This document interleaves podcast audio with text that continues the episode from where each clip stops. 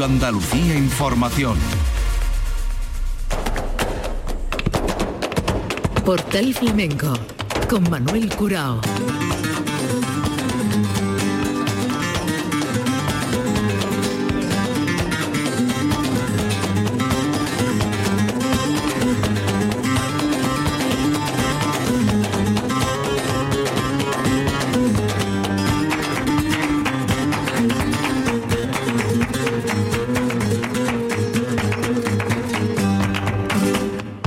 Paz de Dios, señoras y señores, sean ustedes bienvenidos a este portal flamenco. Después de los tres capítulos de la serie de ficción que hemos titulado 1922, el año del cante hondo, queremos en el capítulo extra de hoy eh, aterrizar en la realidad de los 100 años que han transcurrido entre junio del 22 y este mes de junio de 2022.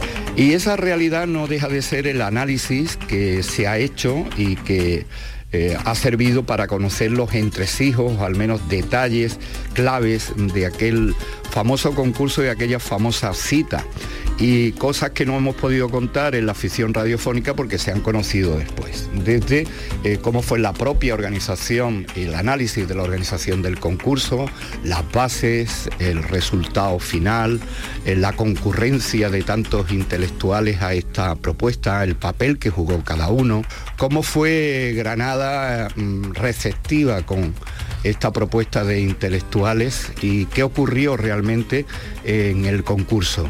Dos nombres propios, el del Tenazas de Morón y Manolito Caracol, y nombres como Federico García Lorca o Manuel de Falla, que encabezaron la lista de los intelectuales que se implicaron en este montaje y en esta convocatoria que tenía un lema y al que querían tratar de una forma eh, extraordinaria. El resultado no fue el previsto, pero sí las consecuencias que tuvo el concurso. La cuestión es que se plantean o aseveran que ya en aquella época el cante hondo, el canto andaluz primitivo, se estaba perdiendo, que había que hacer algo porque la profesionalización y comercialización del flamenco estaba acabando con la autenticidad del mismo.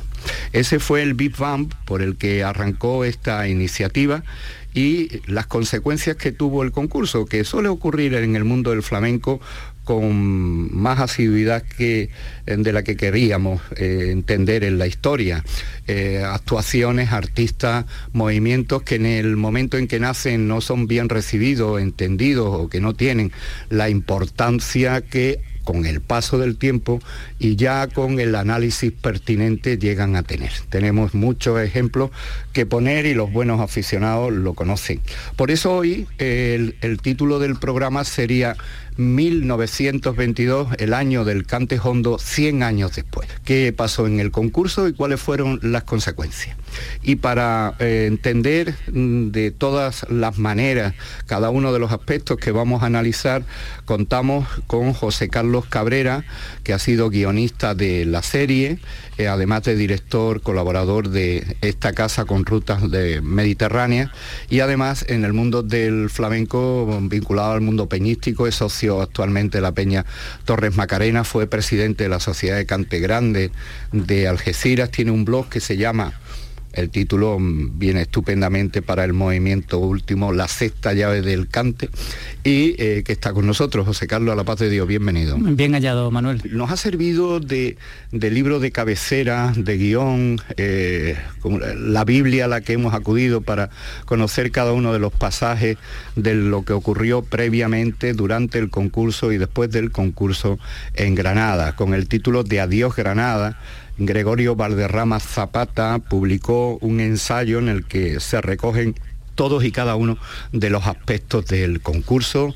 Es un trabajo de investigación de muchos años en hemeroteca, eh, contrastando algunas noticias con una hermosísima fotografía donde aparecen algunos de los protagonistas, incluido Caracol Niño de pantalón corto. Gregorio Valderrama además es un investigador eh, que ilustra esas investigaciones con su propio cante. Gregorio, a la paz de Dios y bienvenido. Muchísimas gracias, bien hallado. Y que, Manuel. que hace el papel de Vilches en, la ficción. Eh, un magnífico personaje también retratado en, en esta ficción radiofónica y que hoy se convierte en Gregorio Valderrama, que nos interesa muchísimo.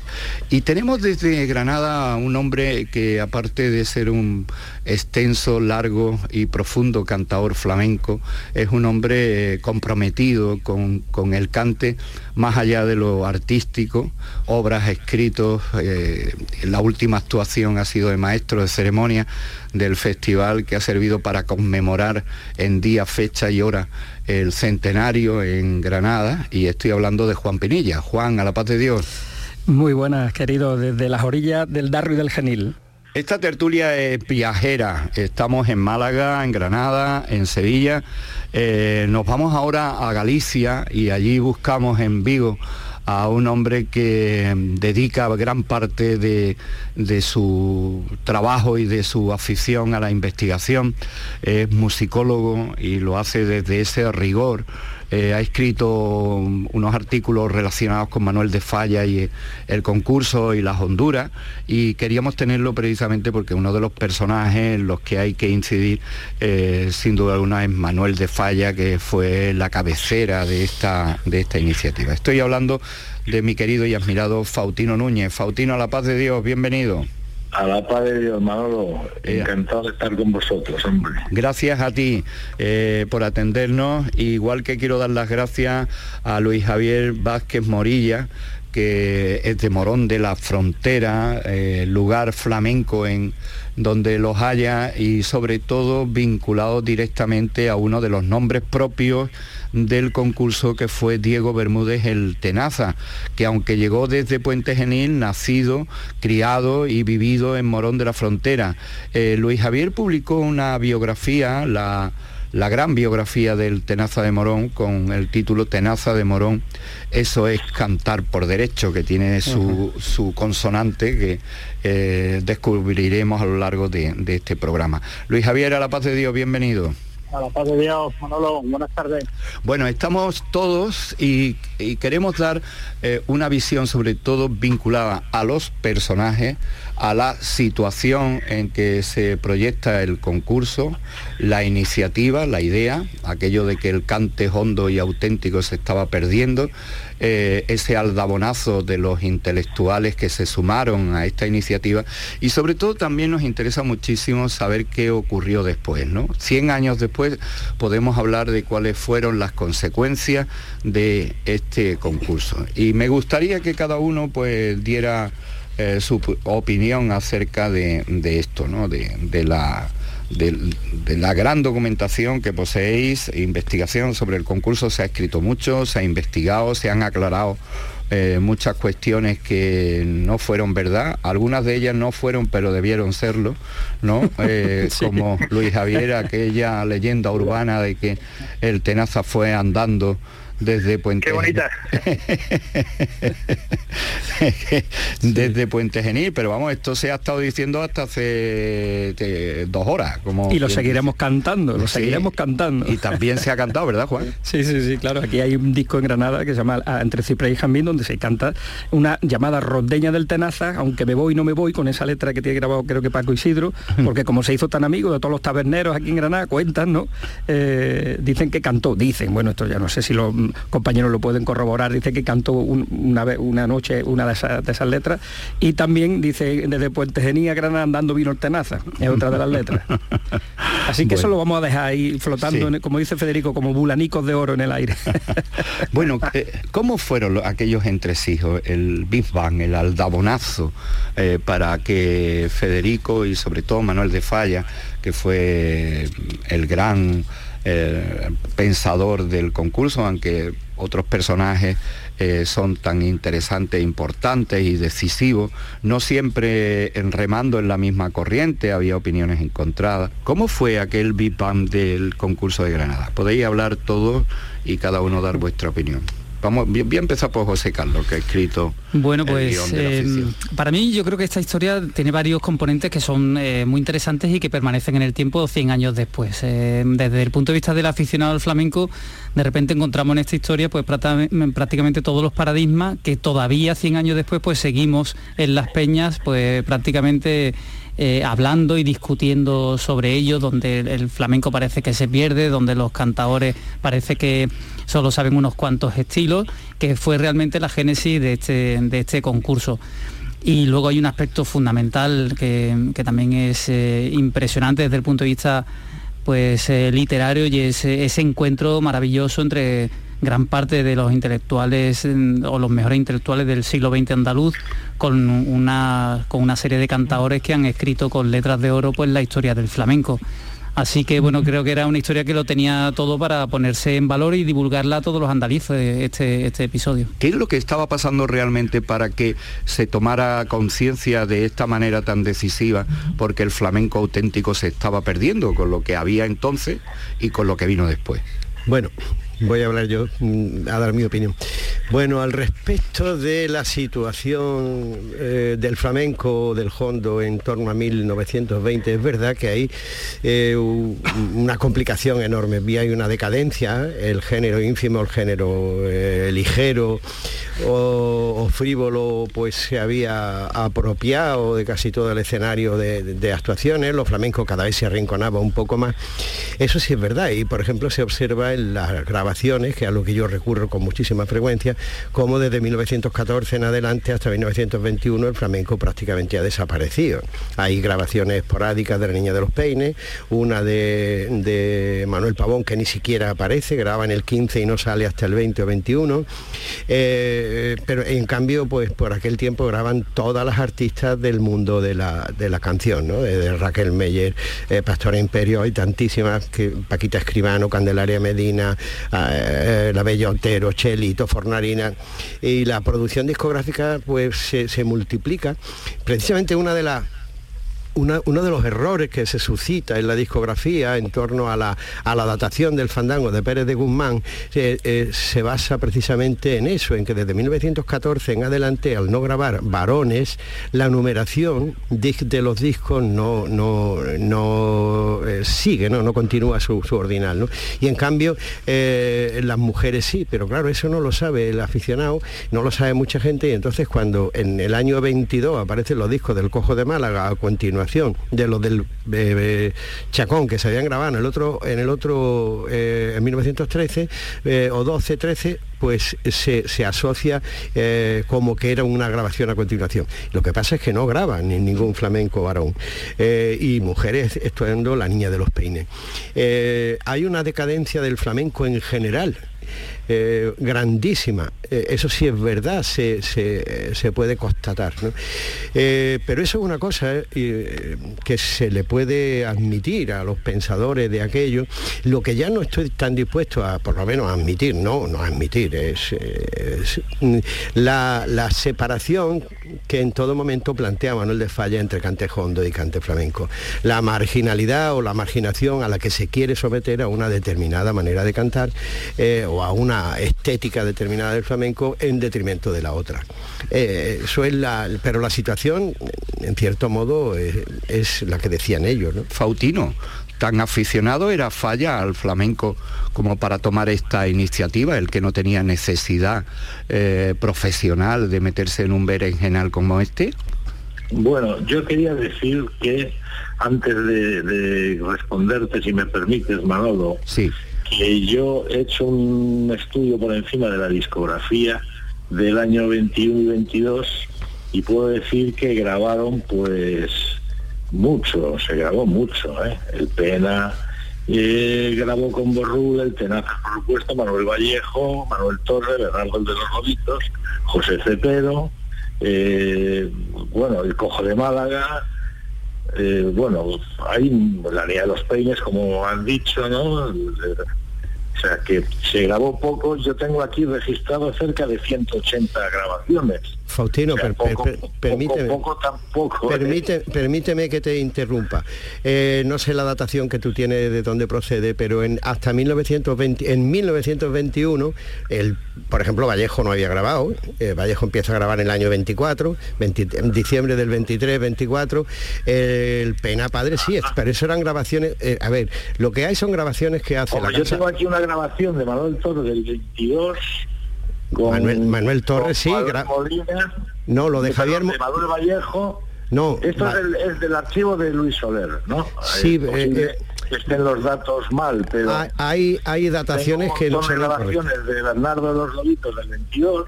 Tampoco, son todas de después. Eh, esa esa datación está por revisar, sinceramente, porque es una de las cosas que tanto es que algunos estamos intentando ponerla en su... Tengo el Cojo de Málaga un montón. El, Cojo de Málaga empieza a grabar en el año 21. El Mochuelo sí empezó a grabar en el año 90 y pico. Me refiero, bueno, eh, que yo creo que la, respondiendo a la pregunta que me hace Manolo, Falla sin duda conocía al flamenco como gaditano y como genio de la música que era, yo creo que su contacto con, con Stravinsky y con la y sobre todo con la corriente que había en París en sus años de estudio allí, pues junto a Debussy y a Ravel y a Tandia Foré y a tantos compositores que se estaban asomando a lo que después fue el nacionalismo, que ya siguiendo la estela de Liszt ¿no? y de su maestro, de Felipe Pedrel,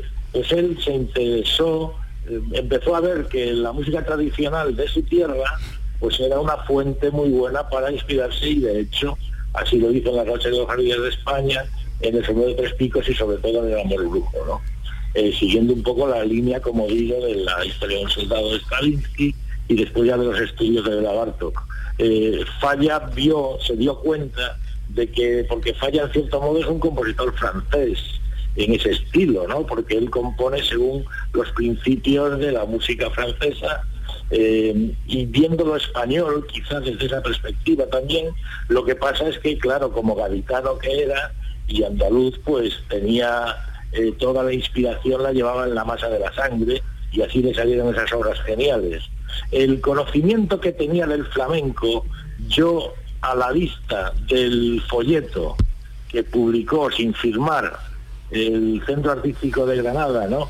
En el 22, con motivo del que es el folleto que yo he analizado, pues un poquito metiéndole la lupa, de ahí se difiere un poco que falla sobre los orígenes del flamenco, o bien le estaba dando coba al Centro Artístico de Granada, ¿no? Porque era el que se lo editaba y él donde vivía, porque él dice que el origen del flamenco está en Granada, que los gitanos de Granada, entonces claro, que un gaditano diga eso y obvie pues la existencia del fillo del planeta, de los que hoy sabemos que han sido los, los principales forjadores del género, ¿no? En los años 20 del siglo XIX no tenemos rastro realmente de una participación activa de granadinos, me refiero al nivel que pueden ser los cantes por seguidilla o los cantes por soleano en los años 30, 40, 50 del siglo XIX, pues por parte de, como digo, de Niti, de Paquirri, de, de Manuel Molina, de los jerezanos y cantadores de Cádiz y la Bahía. Entonces, el que falla se lo aplique a Granada, que eche mano de la cuestión de la música india, ¿no?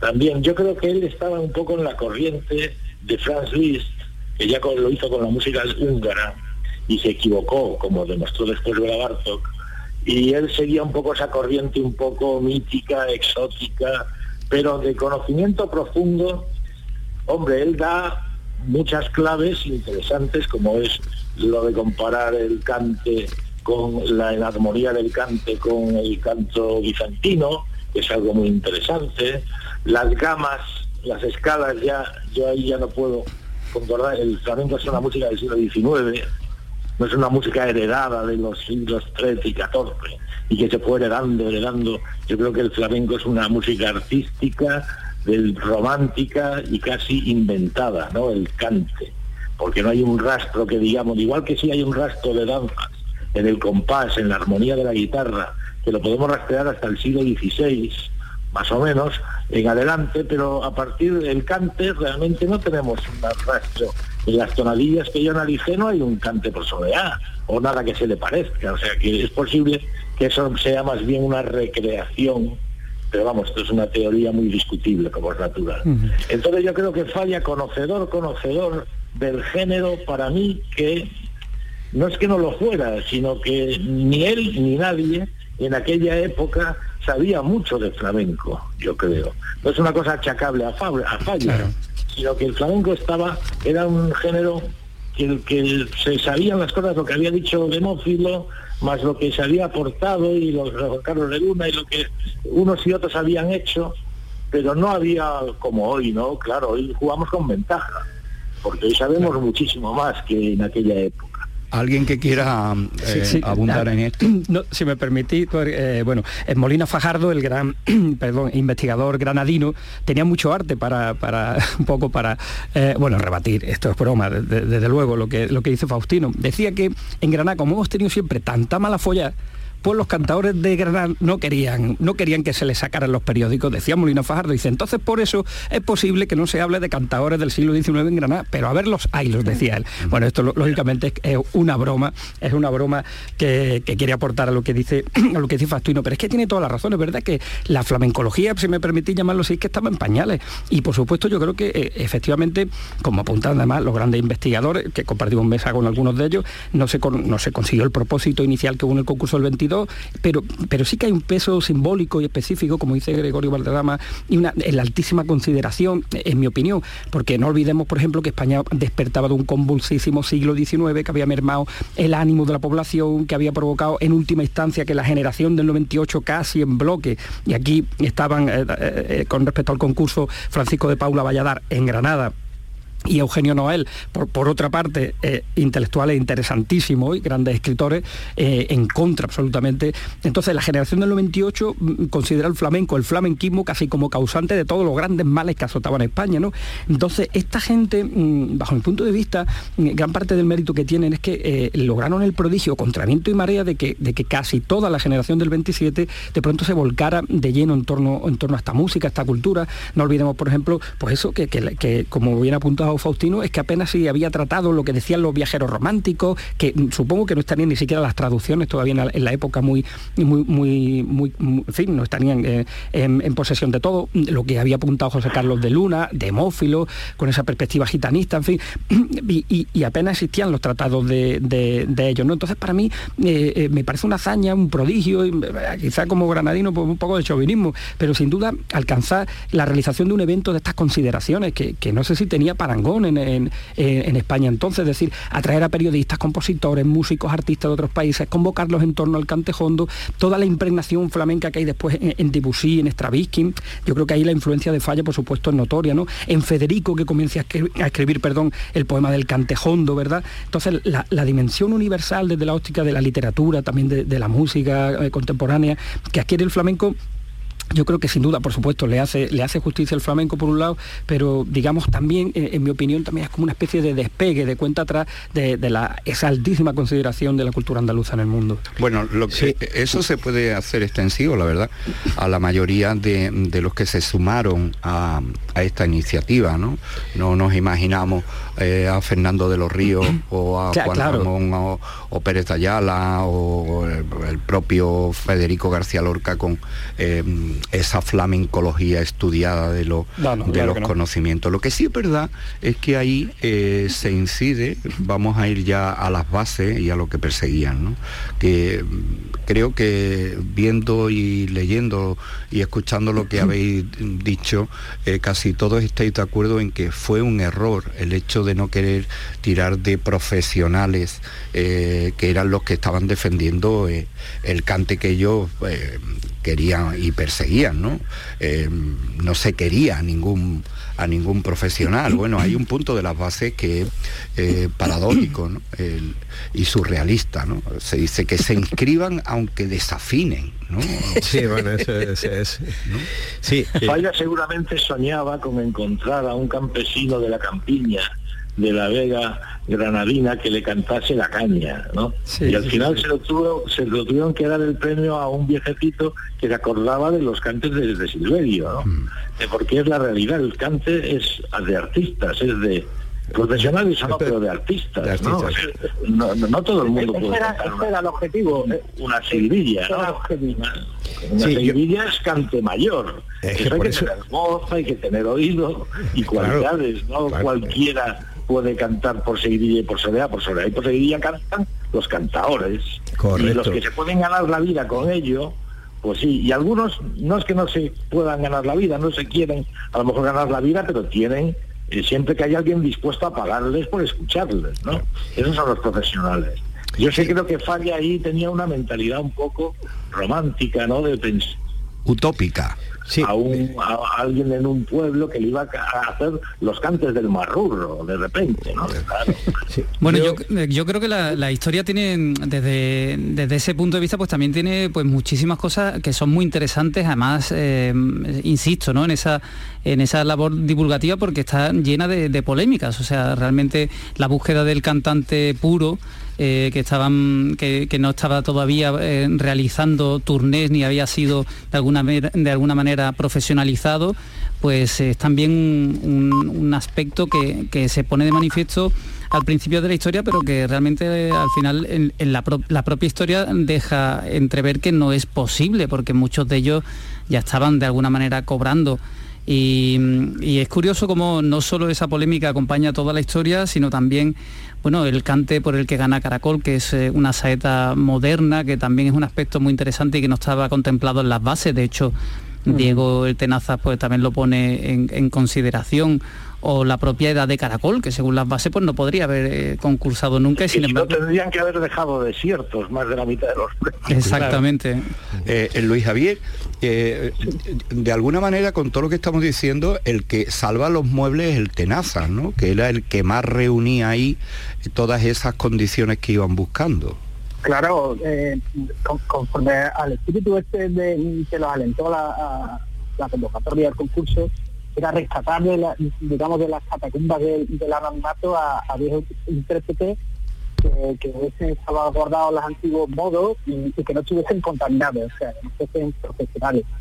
Y, bueno, recordaba Manuel Ortiz que, que junto a José Lorca y Francisco Vergara eh, eh, empezaron a escudriñar tabernas por las comarcas granadinas y iban por los pueblos preguntando los viejos que supieran, que supieran cantar. Y de pronto pues se toparon allí con... Ellos buscaban a un Matusalén del Cante. Y de pronto se, se toparon con un Matusalén del Cante llamado Diego Bermúdez, que además provenía de Morón de las Fronteras, el pueblo donde se creía en aquel tiempo que había nacido Silverio, que dijeron que era su amigo, su compañero. Lo, eh, estaba cantado, estaba hecho ya cuando se lo toparon. Ya, ya lo dijo ya lo dijo Antonio Chagón, este es el hombre que estábamos esperando. Claro, eh, de, ahí el título de tu biografía, ¿no? Eso es cantar por, derecho, ¿no? Eh, ¿Y cómo, cómo, cómo se da la carambola para que el Tenaza se entere en primer lugar eh, se informe, era un hombre ágrafo, no sabía leer y escribir, y se interese por ir. Él, cuando se asenta en Puente Genil, allá por, digamos, 1902, 1903, fue el año que, se asenta ahí en Córdoba, él venía de Jaén. Él, abandona Morón en 1895 cuando se queda viudo. Entonces se va de Morón, eh, se asienta en, Jaén, eh, ahí es donde las casualidades del destino, él comienza a trabajar como, como asistente, como criado en la casa del tío de Andrés Segovia en el pueblo de, Jaén. Luego al, tío Andrés Segovia lo destinan a Manzanares y, el vecino lleva a, Tenazas a Ponte Genil, sobre 1902, 1903. Allí él se crea su ambiente, aunque de porquero, porque él se ganaba la vida en el campo, de porquero, y, pasó hambre. Incluso en, 1915 fue detenido por robar, por robar garbanzos. Imagínate el hambre que tenía que pasar ese hombre.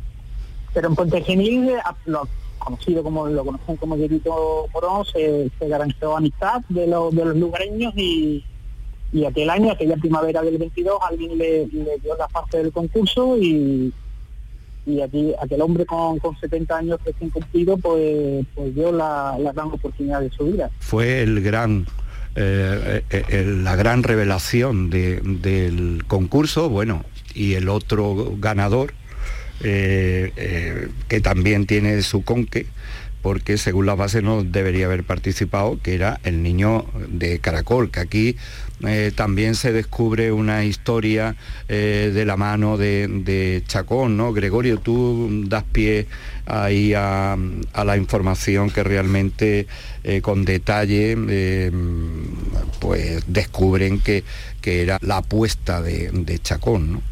Sí, eh, bueno, yo me gustaría eh, que me permita retrotraer un momento en el tiempo, retroceder. Primero le voy a dar la razón en todo lo que ha dicho Faustino, porque en lo concerniente al pensamiento de falla, a la actitud de falla. Y suscribo paso por paso, palabra por palabra, lo que ha dicho como Juan Pinilla. Al respecto me gustaría leer un, segundito un, comentario de Manuel Moreno eh, Morel, el hijo de Antonio Gallego Burín, como publicado en 1972 y dice, en la parte más interesante, dice es que ni Falla, ni Zuloaga, ni Lorca entendían demasiado de los secretos de este arte tan viejo y tan nuevo. Y como tanto otros granadinos de la mejor generación, como mi padre, que fue jurado, estaban bien lejos de ser expertos en cante grande. Manolo Caracol, casi adolescente, fue premiado porque, entre otras cosas, había muy poca competencia. La afición era escasa y el ambiente hostil. O sea, esto con esto lo que intento es, confirmar lo que ha dicho Faustino, que el conocimiento era relativo en muchos en muchos apartados. ¿no? Y al respecto de, la, de tu pregunta, pues sí, hay eh, Caracol, el propio Caracol eh, cuenta en varias ocasiones como eh, él se ofrece a cantar o lo escucha cantar Chacón y es el propio Chacón quien directamente lo propone, era la propuesta que buscaban para el concurso, cosa que al menos en el pensamiento de hoy resulta tremendamente extraño como el presidente de un jurado, un señor con la solvencia flamenca de 1922 de Chacón puede proponer un concursante al concurso al parecer prácticamente sin competencia y, luego existen o se dan una serie de circunstancias a lo largo del concurso, como por ejemplo que eh, efectivamente, como se ha dicho en cuanto a su saeta, él incumple esa norma y no se toma ninguna medida, sino que, eh, como también comenta Antonio Conde, pues Carmen Salinas confirmó en el concurso, en, en, su intervención del año 72, en el cincuentenario, que ella quiso cantar por saeta y le pidieron que no cantara porque ya la había cantado Caracol. Entonces, y, todas estas cosas, después las desavenencias que existieron entre los dos, que llegaron incluso a las puertas del, juzgado y, se dice que eh, no se eh, o, se frenaron gracias a la intervención de Zuloaga que sacó las mil pesetas que faltaban y se las dio al Tenaza. ¿no? Entonces ahí sí hay una desavenencia importante en esa historia. Y decir otra cosa al respecto del Tenaza. Mm, José Blas Vega en la biografía de Chacón eh, eh, dice o pone en boca de, de Chacón y del Tenaza con motivo del concurso más o menos algo así. Dice, si no se equivoca en la letra de la serrana, le hubiera tenido que dar todos los premios al Tenaza. Eh, eh, eh, porque es el único que ha hecho los cantes como son y lo ha hecho todo. Entonces, pues evidentemente, al menos fue el que cumplió más y mejor los requisitos que se, que se pedían. Bueno, Luis Javier, ¿tienes algo que decir a esto que ha apuntado Gregorio? No, no, no, lo de la serrana ya contaba, ya contaba bueno, es, público, que ya contaba Andrés Segovia en alguna entrevista que él notó, notó a, a, a, lo notó borracho, lo habían emborrachado y y aquello salió a reducir en el canto de Serrana. La enterraron, la enterraron y repitió el resto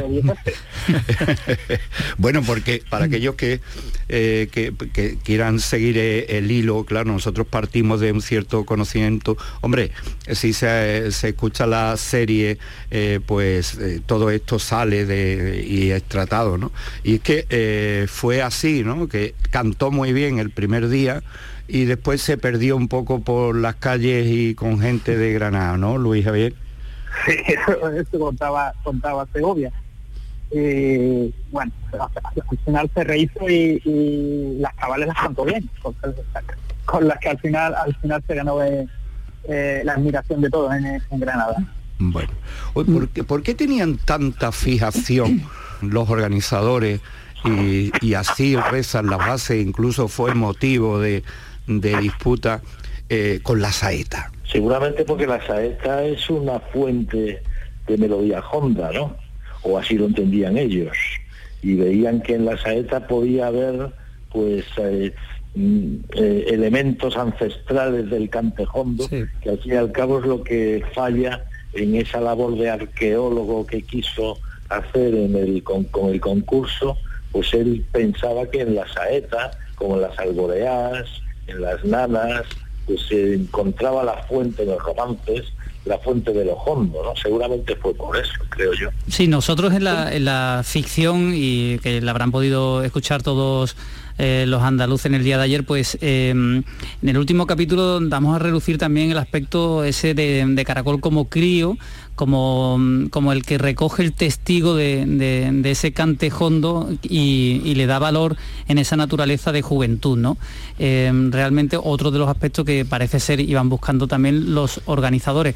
No hay que perder de vista también que dentro del círculo de, literario y científico de Granada pues había grandes personajes ligados a la a la institución eh, libre de enseñanza, como eh, eh, los rondeños Fernando de los Ríos y, su, y, su, tío, ¿no?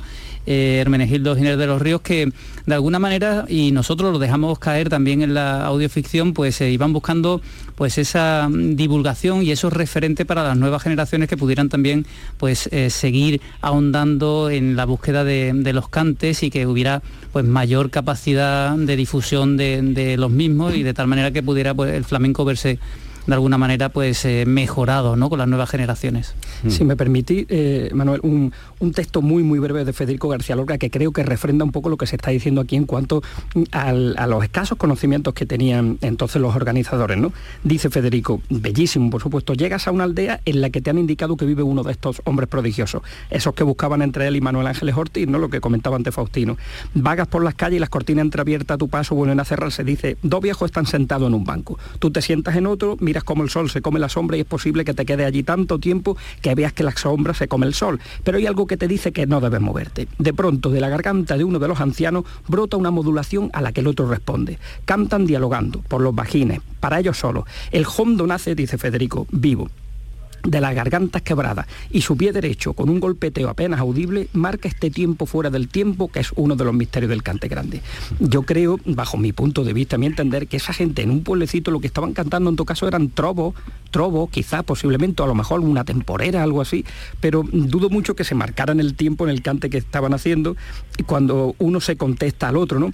Por lo tanto, eh, hay, errores de, lógicos de base, pero para mí, por supuesto, perdonables, porque por encima de, por encima de todo eh, había una, una intencionalidad, mm, yo creo que interesante. Sí, además luego realmente a los que encuentran, como por ejemplo Antonia Zúñiga, la ciega de Granada, de la calle La Cruz. Pero esta señora no había, había sido profesional, incluso yo la he encontrado en, menciones con la Cerneta cantando en los años 90 por ahí. Eh, los profesores que eligen para la escuela, Juan de Castro y, Frasquito Galvez, Francisco Galvez, habían sido cantadores profesionales en los años 90. o sea que con esto lo que se demuestra también, como decía Faustino, eh, eh, en cuanto los artistas serán o no serán profesionales, pero sí son artistas y han ejercido, y esto es como el que es torero se muere siendo torero y el cantador se muere siendo cantador. Entonces, Permitirme, eh, sí, Gregorio, perdona, hablar por supuesto Antonio Conde, el libro que ha hecho tan interesantísimo sobre Frasquito Hierbabuena. Sobre, Frasquito Galvez, sí, sí, efectivamente. Que ha aportado además muchos muchos datos y permitirme una, anécdota que creo que nos va a gustar como, como aficionados que somos, ¿no? Eh, la cuento además muy rápido. tengo muchos amigos en el mundo del fútbol, yo voy a verlo jugar cuando en los campos de fútbol los que va hay una cantina si no se me hace muy largo el partido. Y estando en la cantina después de mi amigo Galvez, que es uno de los futbolistas, me dice, ¿tú conoces a Frasquito Hierbabuena? Y le digo, sí por supuesto. Dice, pues mi tatarabuelo. Digo, no me digas. Efectivamente. Y me dice, ¿y conoce a Pepe Marchena? Digo, hombre, no voy a conocer a Pepe Marchena, lo he escuchado toda la vida. Dice, digo, no me va a decir que es tu tatarabuelo porque no tuvo hijos. Y me dice, pues no eres buen aficionado al flamenco. Mi abuela es hija de Pepe Marchena. Digo, ¿qué me estás contando? Y está casada con el nieto de Frasquito Hierbabuena. Pero ¿por qué os cuento esto también? Tiene que ver, desde luego no es nada del corazón que yo, imaginaros, me volví loco, quise entrevistarlo y una negativa tremenda por parte de la familia, porque todavía hay sectores en los que consideran que el flamenco fue una rémora en su familia, quizás la, hija de Pepe Marchena, porque es una hija fuera de matrimonio, eso puede ser más comprensible, pero la parte de, la familia de Frasquito y Hierbabuena, que como sabrá Gregorio, le ha costado la vida a Antonio Conde poder localizarlo y poder que le den algunos detalles, es decir, se sigue considerando todavía hoy, 100 años después, el flamenco en determinados ambientes, pues como algo pecaminoso mm, prácticamente. Y bueno, cuento esto porque imaginaros, desde entonces yo a mi amigo este futbolista lo veo de otra manera. ¿eh? Abundo, abundo en esa anécdota porque eh, aquí hemos escuchado tantas cosas y os cuento una también, aunque me salga un poco del guion, pero que tiene mucho que ver con lo que vamos a cometer a continuación, que fueron las consecuencias que tuvo el concurso. Manuel Torre, que estuvo porque hay que decirlo que, en, el, en, el, concurso y ligado al concurso estuvieron artistas de la talla de don Ramón Montoya, de Manuel Torre, de, de Chacón, etcétera, ¿no? Y eh, le preguntaron ya pasado el concurso a Manuel Torre, Manuel, eh, ¿qué, opina usted del concurso? ¿Qué importancia le da usted al concurso? ¿Usted cree que ha sido importante el concurso? Y Manuel Torres responde de la siguiente manera. Dice, mire usted, el concurso ha sido algo muy importante. Tan importante que fíjense en lo que le voy a decir. Yo antes del 22, cuando venía a cantar a Granada, cantaba en los prostíbulos y ahora vengo a cantar al Palacio de Carlos V. ¿No? ¿Es verdad? Eh, esa, esa historia creo que nos da pie para eh, ver qué consecuencias fueron las que tuvo realmente el concurso que si no tuvo la importancia o el éxito deseado en cuanto a, la naturaleza del mismo, eh, yo creo que, hay un antes y un después del concurso del 22 y me gustaría que eso fuera lo que analizáramos. ¿no? Incluso mm, fue dispar para los dos grandes nombres ganadores, ¿no?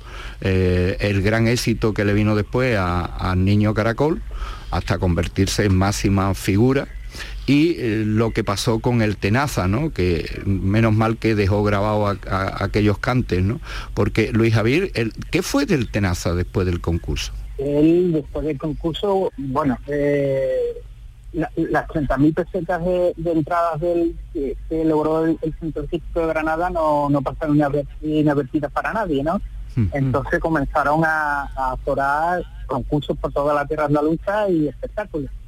Eh, al finalizar el concurso mm, fue a Sevilla, eh, en un teatro que había en Teatro de Verano, allí en, lo que es la antigua feria, en el, Prado, mm. allí estuvo en un espectáculo, y luego se enroló junto junto a, Niño Caracol y Antonio Chacón, estuvieron actuando en, Cádiz, en San Lucas de, en San Lucas de Barrameda, mm y luego también en Morón y en Utrera, y, pero luego termina en Madrid, también en Madrid con Antonio Chatón. Ahí ya las relaciones con, el niño Caragol o con su padre, el Caracol del Hurto, no, eh, por visto ya se habían separado porque eh, Caracolito eh, fue contratado en Madrid por el, aquel verano del 22 en el Teatro del Centro, mientras que Tenaza, eh, y Chacón y la Capacha mm, fueron al, al Parisiano.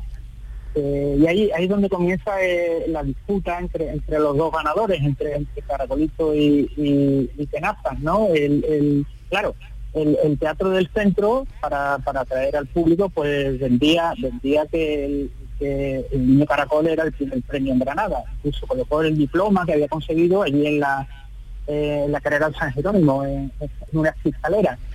Y claro, aparecían que tenía controlado apenas hasta, finales de agosto, pues no le sentó bien aquello.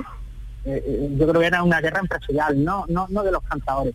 Pues empezó la polémica eh, y Parisiana en los anuncios de, prensa pues comenzaron a decir que el primer premio era era era para Diego Bermúdez. Hmm. Y, en esa anduvieron, aunque estuvieron incluso a punto de llegar a los juzgados, pero bueno, yo creo que fue simplemente una una polémica creada por el, por el Teatro Parisiana y el, Teatro del Centro, donde actuaba Caracolito. ¿Lo sacó de la penuria, de la pobreza esa en la que vivía? Hombre, en aquella época, porque se ha dicho que, que, que se, llevó solo mil pesetas del concurso, no, se llevó dos mil. Mil que le dieron como premio y al, parecer eh, Ignacio Zuluaga le dio otras mil pesetas. Eh, en Granada, eh, Diego Bermúdez consiguió dos mil pesetas está la anécdota de, que de como se había emborrachado la segunda noche, entonces Andrés Segovia o la mujer de Andrés Segovia, al parecer, eh, se la guardaron cosidas en un pantalón, las pesetas. Eh, sí. sí, sí, para que no... Ya, ya tenía la experiencia de aquella tarde de, de la manzanilla y del vino. Y luego, aparte de, de, o sea, de las actuaciones, del dinero que consiguió, eh, el, el Tenaza, bueno, la entrevista que hicieron en 1928, él decía que no quería ver el campo ni en pintura, que antes de sol a sol cobraba tres pesetas, y tres pesetas por día. Entonces, mm, gracias a Falla, grabó los seis cantes para la Casa León en diciembre del año del 22 y por cada cante eh, grabó, grabó seguirilla, dos tipos de soleares, cañas, serranas y, le, pagaron mil pesetas por cada cante, una verdadera barbaridad para época, mil pesetas, o sea, mil pesetas en dos sesiones de grabación. Sí, sí bueno, yo, yo que al respecto he leído de Andrés Segovia, comenta, porque le pregunta a Andrés Segovia qué pasó al final con la historia de las disputas y tal, y dice, nada, entonces lo apagó un poco eh, Zuloaga, que le dio otras mil pesetas al Tenaza y lo cayó, y eh, él cuenta cómo el Tenaza le pidió a Andrés Segovia que se las guardara, él no podía porque se iba el día siguiente y le pide a Gallego Burín.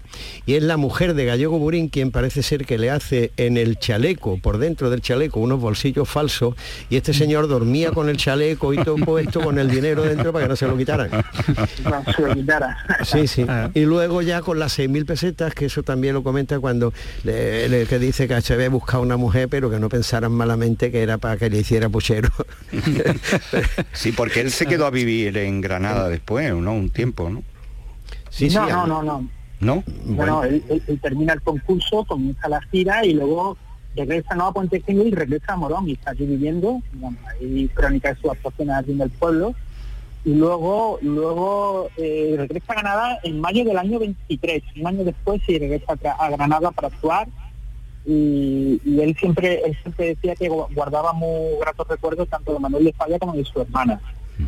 Eh, supongo que en aquella época volvió a contactar con Falla.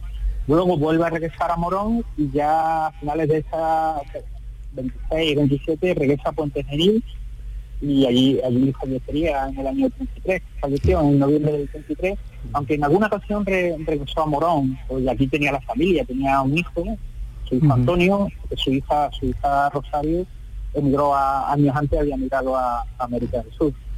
Bueno, lo que está claro también es que quizá el concurso desde el punto de vista económico se vio que, era una buena idea, sobre todo en aras de la promoción del lugar, porque eh, otro de los aspectos que señalan los organizadores era bueno, pues, la posibilidad de que otras personas de otras regiones o de otros países pues conocieran las, eh, las virtudes de la ciudad de la Alhambra, en una, en una Granada donde la Alhambra pues estaba muy deteriorada todavía. Absolutamente. Y, donde, bueno, parece ser que impulsa cierto cierto turismo, ¿no? La idea, más allá de que evidentemente los años 20 pues fueron muy convulsos y, los años 30 no digamos, en nuestro país y que, eh, bueno, dejan, yo creo que una impronta lo suficientemente coherente y, económicamente además eh, factible como para que después cuando mejoran eh, pues sobre todo después de la posguerra, los aspectos económicos pues se multipliquen por toda nuestra tierra y allende de ella, vaya.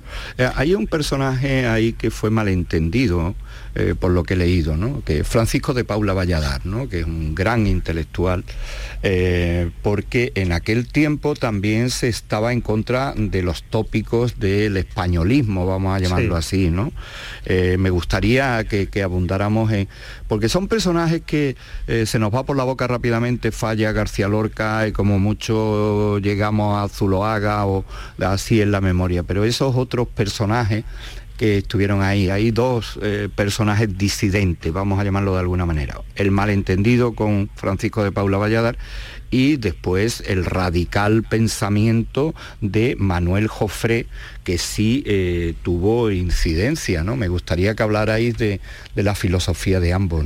A mí me gustaría, si me permitís, intervenir en este sentido, de hablar sobre cómo ha interpretado la flamencología eh, lo que buscaba Falla en cuanto al españolismo, etcétera. Yo creo que la flamencología de los años 60 se aprovechó un poco, interpretó, eh, barriendo para casa, según sus postulados, ¿no? de la pureza, etcétera, eh, lo que Falla buscaba. Lo que es curioso es como después del 22 se presentan como reyes del cantejondo en los carteles Manuel Vallejo y el niño de Marchena. Y son además quienes se convierten en las grandes figuras que acabarán sustituyendo, pues ya cuando Chacón fallece, bueno, pues hasta la guerra que destrozó todo y lo dejó hecho ruinas, que también hay que pensar que la guerra, al dejar España en ruinas, eh, la flamencología tuvo que, eh, como el ave fénix, reconstruir la historia del flamenco y claro, la reconstruyó un poco a su medida, ¿no? Yo lo llamo la novela, Lo que ellos inventaron una novela y interpretaron las bases del concurso, lo que supuso el concurso, todo, pero barrieron para casa, como quedó reflejado también en el concurso de, Córdoba, ¿no? que ganó Fosforito. Entonces yo creo que, ¿qué es lo que buscaba Falla? ¿Por qué Vallejo y Marchena son los reyes del cantejondo, cuando en teoría serían los representantes de ese españolismo, ¿no? Y de ese flamenco artificioso con los adornos. En cambio, lo que se premia, según la flamencología, lo que buscaba Falla era el cante rancio, ¿no? El cante de voces de piedra, de musgo, ¿no? De estaño fundido. No sería que Falla lo que buscaba realmente era el cante del niño de Marchena. Para él era el cantejondo ese. Porque si uno revisa el, el folleto de Falla, en ningún momento podemos apreciar que él se está refiriendo al cante, digamos, de la piñaca o de Borrico, sino más bien parece que lo que está es buscando el cante del niño de Marchena y de Vallejo, que curiosamente, después del 22 son los que triunfan. Yo sé que es un poco polémico esto, no, no, pero interesante. Hemos, dado por hecho que lo que eh, buscaba Falla era el cante de Borrico, o el cante rancio de agujeta. la, opinión de, Falla, como Faustino, eh, yo creo que en una entrevista que le hacen aquella aquel año en la, aquella primavera en abril en abril para buscar concursarse eh, Falla se acerca a día con Federico García Lorca y eh, le hacen una entrevista a, a, Manuel de Falla y le preguntan por las saetas y, Falla dice lo siguiente encuentro bellísimas las de carácter antiguo las modernas recargadas de ornamentación complicadas con flamencos, de parte partida y absurda, las encuentro absurdas. Es resultado de la introducción de los cantadores profesionales acogotando al pueblo, que es el único que de verdad canta, siente, llora y reza. Yo creo que ahí queda la, la, visión que tenía España. depende cómo interpretemos, disculpa, depende cómo interpretemos la ornamentación. la ornamentación. Claro, depende cómo lo interpretemos, porque eh, la ornamentación marchena ornamenta a un estilo muy refinado, ¿eh? que también lo dice el folleto. El folleto de Falla habla sobre ornamentación, sobre velocidad de las notas eh, que van, son inmediatas, lo que se llama por grados conjuntos, las escalas veloces, todo eso, o sea, hay momentos en el folleto que falla, que falla parece que está hablando del, cante de, no sé, del cojo de Málaga. yo, yo no interpreto Vamos, por lo menos me, queda duda de lo que eh, él pensaba. En estos fautinos siempre nos pasa lo mismo. Al final es cuando se pone el debate interesante, pero tenemos un problemón enorme con, el tiempo. Eh, no nos vamos a despedir con el Tenaza ni con Caracol, nos vamos a despedir con Falla. Eh, Fautino, recomiéndanos para despedir el programa una pieza de Falla. Hombre, yo pondría la danza del fuego, el amor brujo. pues ahí está hecho. Mil millones de gracias a todos y ha sido un placer conversar.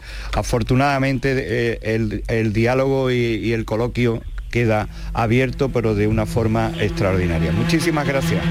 Muchas gracias. Venga, un abrazo para todos.